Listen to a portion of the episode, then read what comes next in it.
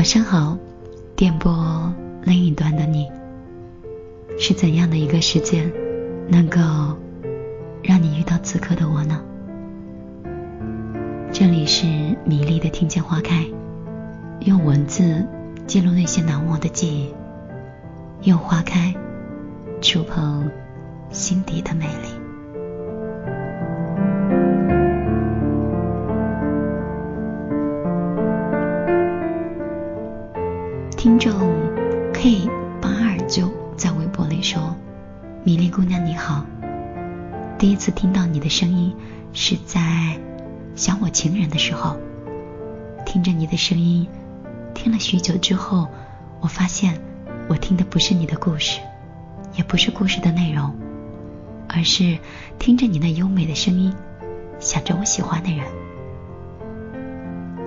慢慢的就听哭了。”我喜欢这样的一种磁性美美的声音，喜欢这种声音每天在我的耳旁给我讲故事，跟我聊天，聊所有的欣赏。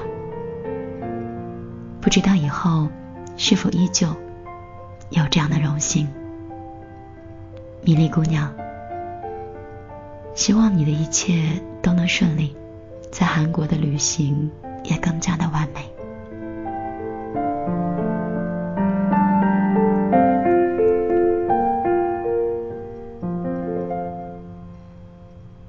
在节目的开始前，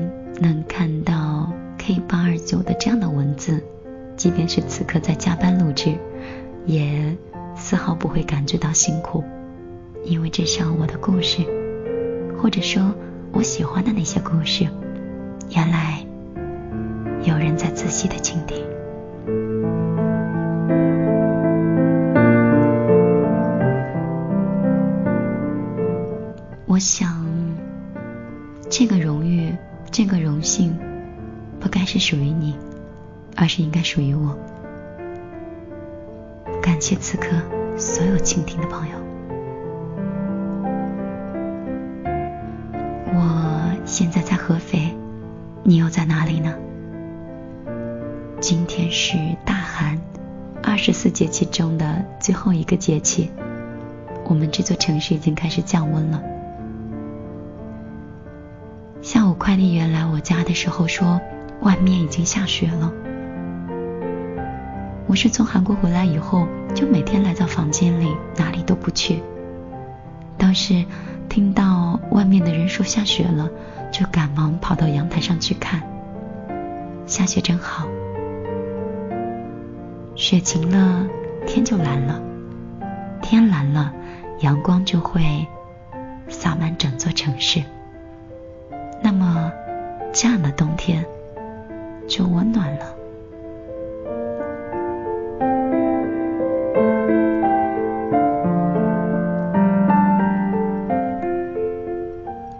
此刻听节目的你，你最近还好吗？马上又要到年关了，回程的票已经提前预定了吗？会不会有朋友要留在他乡？因为工作的关系是没有办法归家。关于新年启程回家，我是要做一期新的新年寄语的。那期节目里可以许下明年的愿望，寄送遥远的思念，还可以说出那些平时不敢吐露的心声。如果。你想在米粒的听见花开里留下你的脚印，你可以在微信里直接找到我的个人微信幺幺幺九六二三九五八，也可以在第一时间在微博上收听我的新节目，跟我话题互动。那我的新浪微博呢，就是米粒姑娘，米是大米的米，粒是茉莉花的粒。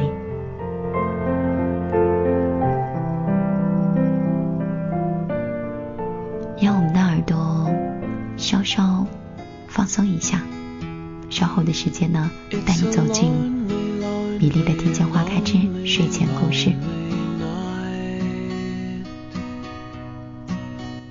it's a lonely lonely lonely lonely night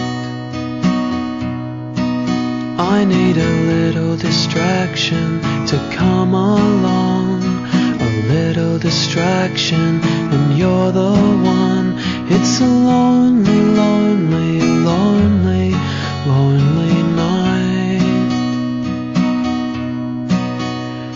着我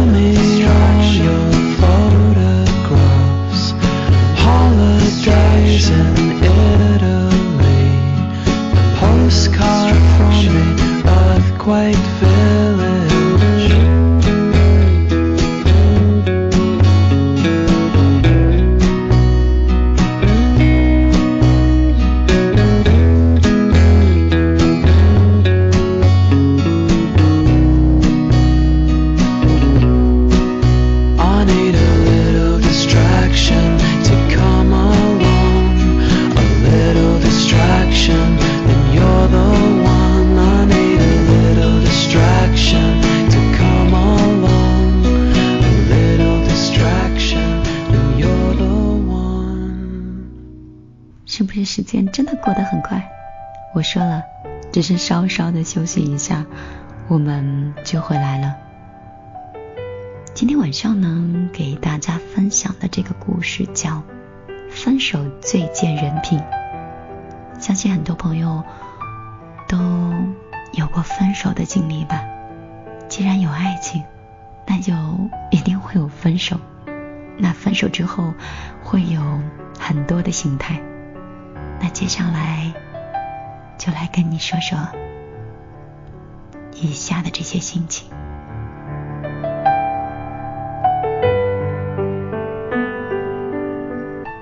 君子绝交不出恶言，小人绝交是相互诋毁的。今天看了胡歌的一个访谈，是鲁豫提起了一些往事，当时说你错过了一个靠谱的人。然后胡歌就沉默了好久，说他是他是真的很好。然后苦笑，落泪。就在那一刻的哽咽里，让所有曾经爱过的人都为之动容了。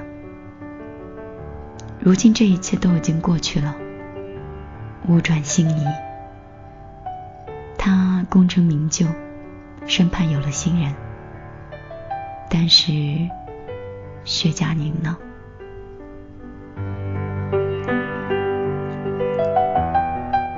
薛佳凝一直都很沉默。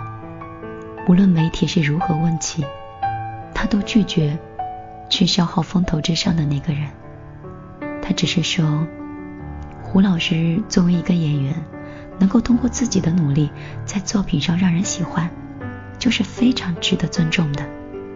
他现在是非常非常火，我就不想参与这个话题了。至于自己呢，我就是一个人。继续在自己的心里流浪。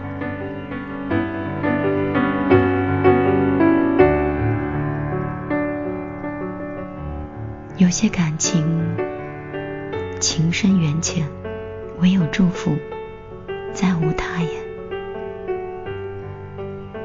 而跟他们完全不一样的是，二零一四年黄奕的离婚。那段时间里，黄奕和黄毅清在网上疯狂的相对，出轨、离婚、被家暴，请律师，前夫补刀，朋友是点赞插刀，刷的整个微博是动荡不安。便是掏心掏肝，不爱便掏刀掏剑。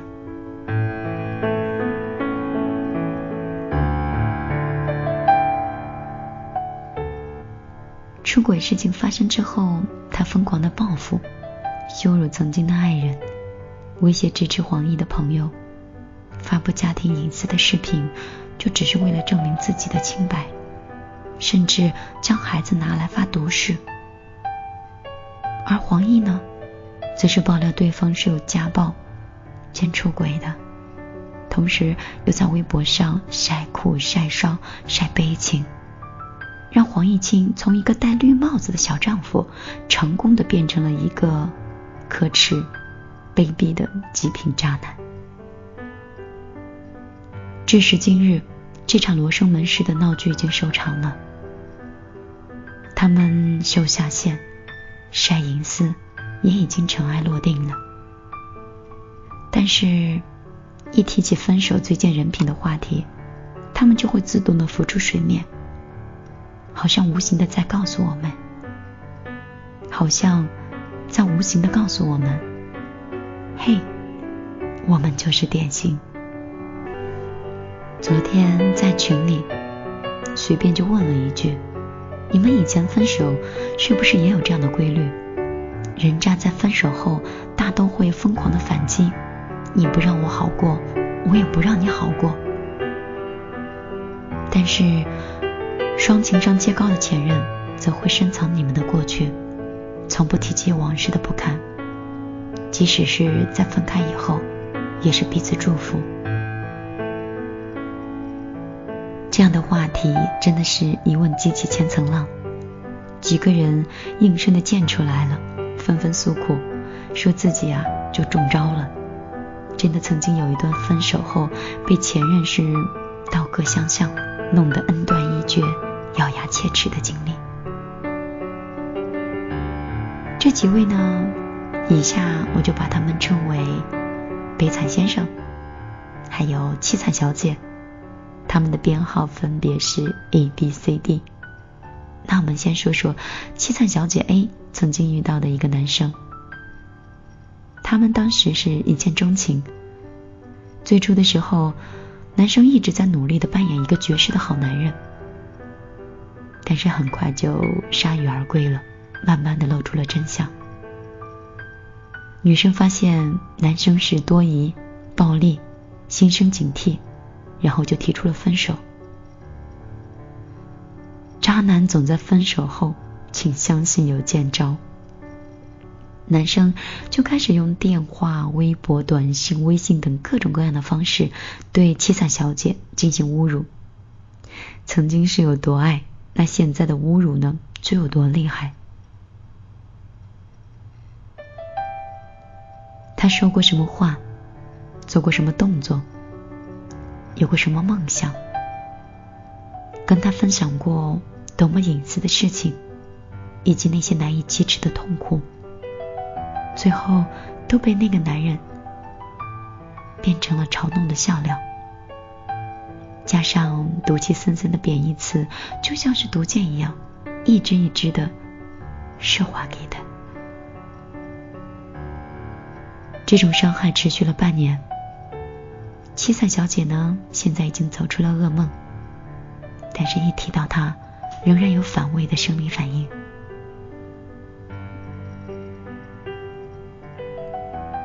说到这里呢，咱们再来说说七彩先生吧。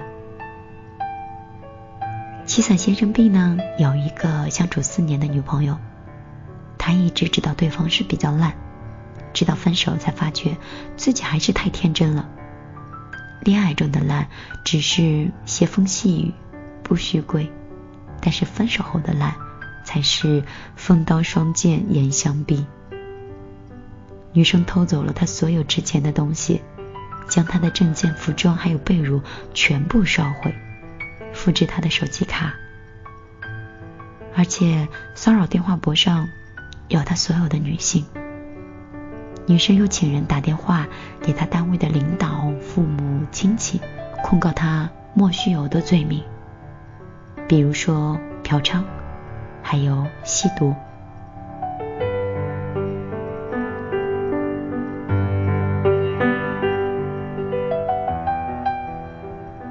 还有很多凄惨的同志，比如说 Z、C、S、X、Y、Z。哼，好像也都遇到过这些可怕的分手的事件，那在此呢就不一一的赘述了。总而言之，我只是感受到一种活久见的可悲。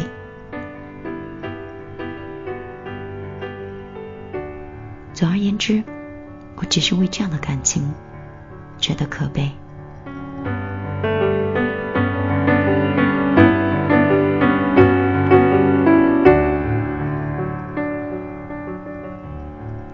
一个人得有多无知、多无德、多无情无义，才能做到将那个曾经无保留的爱你、不设防备的信任你、与你坦诚相待的人，当做仇敌，用各种各样的剑术摧毁共同建造的幸福的天堂和甜蜜的往昔？不知道实施伤害的时候。他们是否也有失之连心的疼？如果也有的话，那那又何至于将两败俱伤，不留余地呢？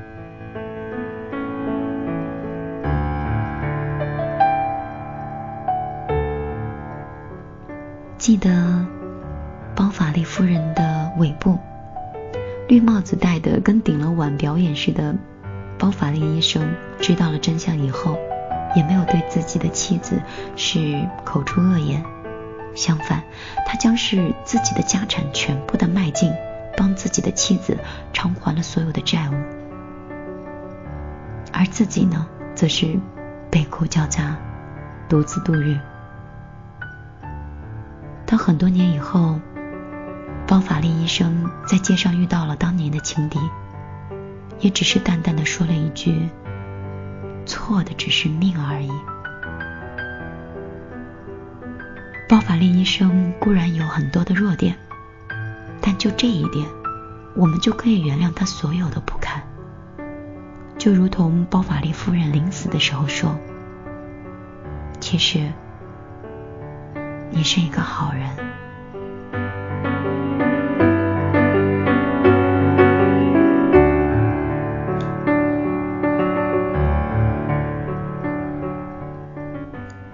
善事都容易，善终才艰难。交往之初，因为生理的欢愉或者是精神上的慰藉，我们都会调整自己，对应对方的审美，呈现虚假的美德。一旦过程结束了，就不需要再讨好对方了，本性则是彰显无疑。这个时候，你就会发现，原来那个。被西装衬衫、丁字裤、短裙、奶罩、黑丝袜重重包裹的躯体里，并没有住着一个天使，而是藏了一个被魔鬼收买的灵魂。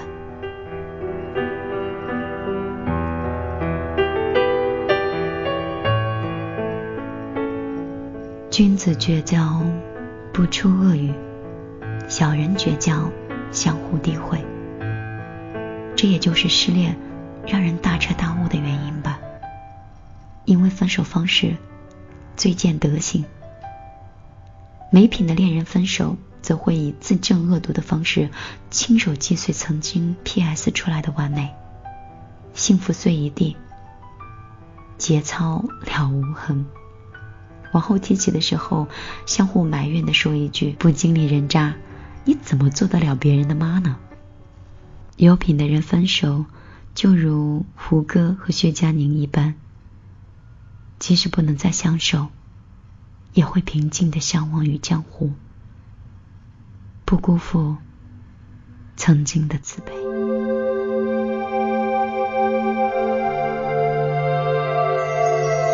爱永远就是难题，失去分寸才容易。谁都是凡人，不够小心翼翼。有时候忘了珍惜，伤害来的太无意。有时爱太急，需要空间呼吸。争吵越狠，痛也深刻，然后不断自责。我们都忘。最去的快乐。拥抱眼睛，痛越深刻，谁不会舍不得？现在我给的或许并不是你要的。如果分离是唯一的解脱，最后的话我来说。如果永远你不必再难过，遗憾让我来过。就算过去的回忆太脆弱，也为为了也没有我，爱着你仍是我的执着。让你哭泣对不起，为了爱承受委屈，说过的承诺还没忘记。嗯，越是在乎的关系，越是相处不容易。伤害了你，我也失去勇气。争吵也很，痛也深刻，让我不断自责。能不能忘了最初的快乐？越紧，痛越深刻，谁不会舍不得？现在我给的或许并不是你要的。如果分离是唯一的解脱，最后的话我能说。如果永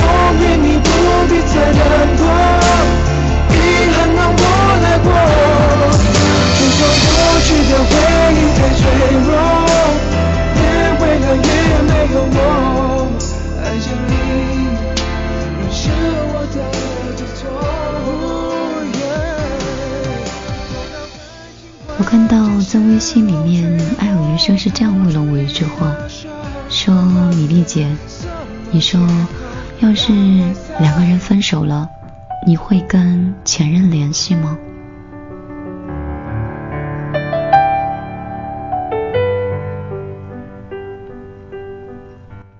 我应该会跟前任联系吧，毕竟以前曾经那么深爱过。但是，应该一年也就相互的问好一次吧。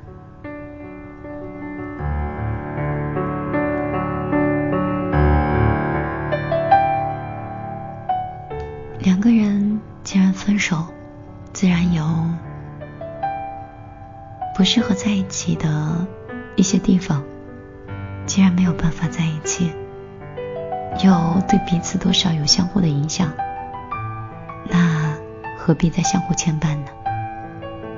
所以，不要妄想跟前任还能成为多好的朋友。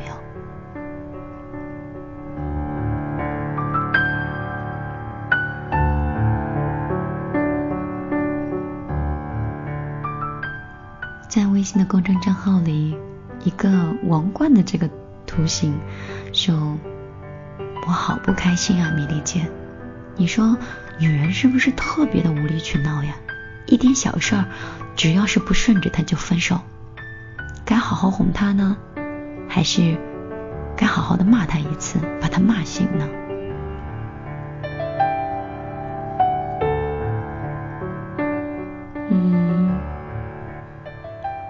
自己当成大人，把他当成孩子。其实女生都是了解女生的，很多女生去说分手要离开，只是为了换得男生的挽留。也许男生会觉得这样的语言让自己很疲倦，但是如果你把它当成是一种撒娇的方式，把它当成一种是测试你在乎的程度的方式，也许你可能会觉得他真的很在乎你。我一直都认为，女生不是骂好的，孩子也不是打出来的，哄一哄，夸一夸，什么就都好了。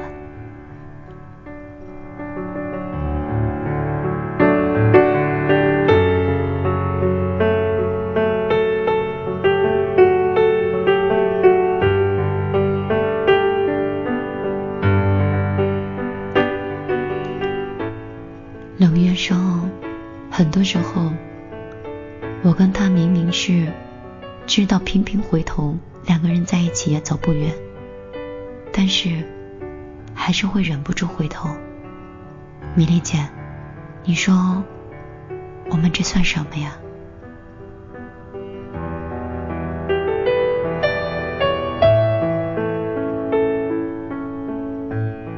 这大概就是青春里爱的一种方式吧，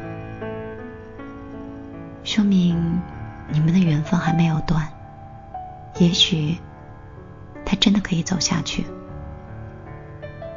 我有一个发小，她是回族，而她此人她现在的老公是汉族，两个人在一起谈了六年，但是所有的人都反对。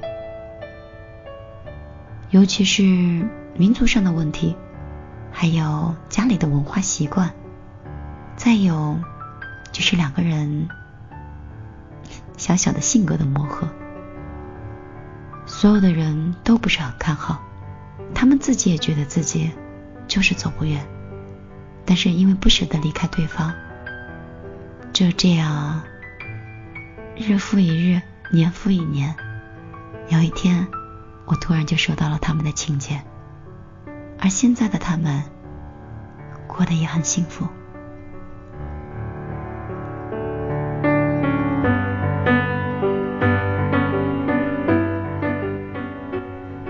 爱情在理智的范畴里，要遵从自己的内心。怎么来说呢？就是如果大方向没有问题的话，要问问自己的心。到底要不要坚持下去？要不要爱下去？如果不爱，会不会后悔？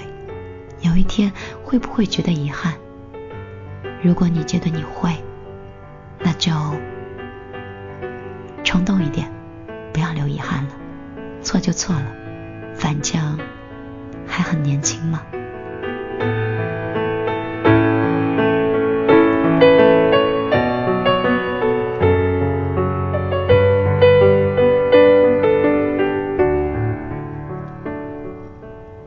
我的小名叫君儿。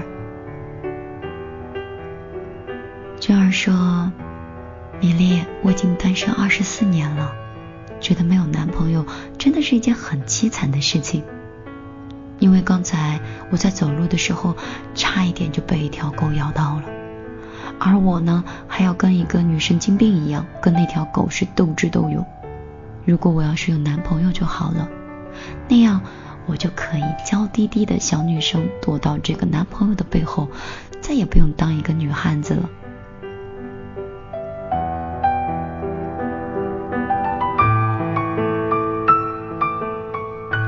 我二十四岁的时候也有过这样的想法：如果有一天我有男朋友了，我以后自己不用再去单独的打水、单独的吃饭、单独的去图书馆。如果我有男朋友了。我的上下班就会有人陪我，或者是下班至少有人会接我。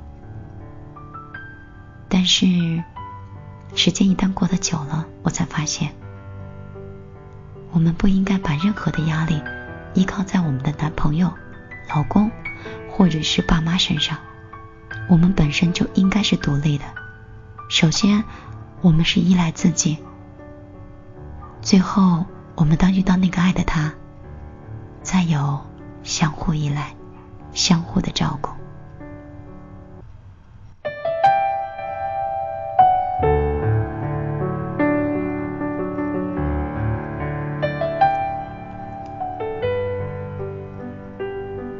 有朋友在微信里问我说：“米粒姐，蜻蜓 FM 这个平台怎么不更新了呢？”蜻蜓这个平台其实一直都有更新，但是。因为跟我在一起对接的一个女生叫霍霍，非常可爱的一个女孩。因为个人的原因，可能是工作离职了。但是我们两个的对接送书之后，节目就一直没有更新。但是我会试图把以前落下来的节目重新更新进去。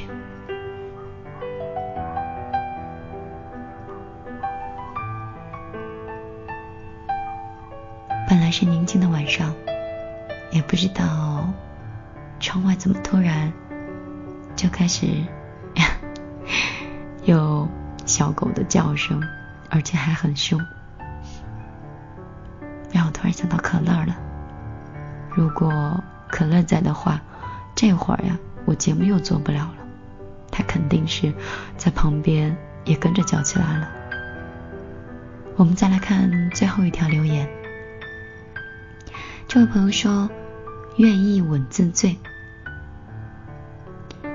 他说：“米粒姐，我才十七岁。那年初三的时候，我喜欢上了一个女孩，然后我天天就往厕所跑，就只是为了见她一面。哪怕只是见一面，我也高兴。所以整个初三就没有心情去读书，天天就往厕所跑，说的我都有点不好意思了。”米粒姐，你说怎么样才可以让一个无法自拔的人从淤泥里出来呢？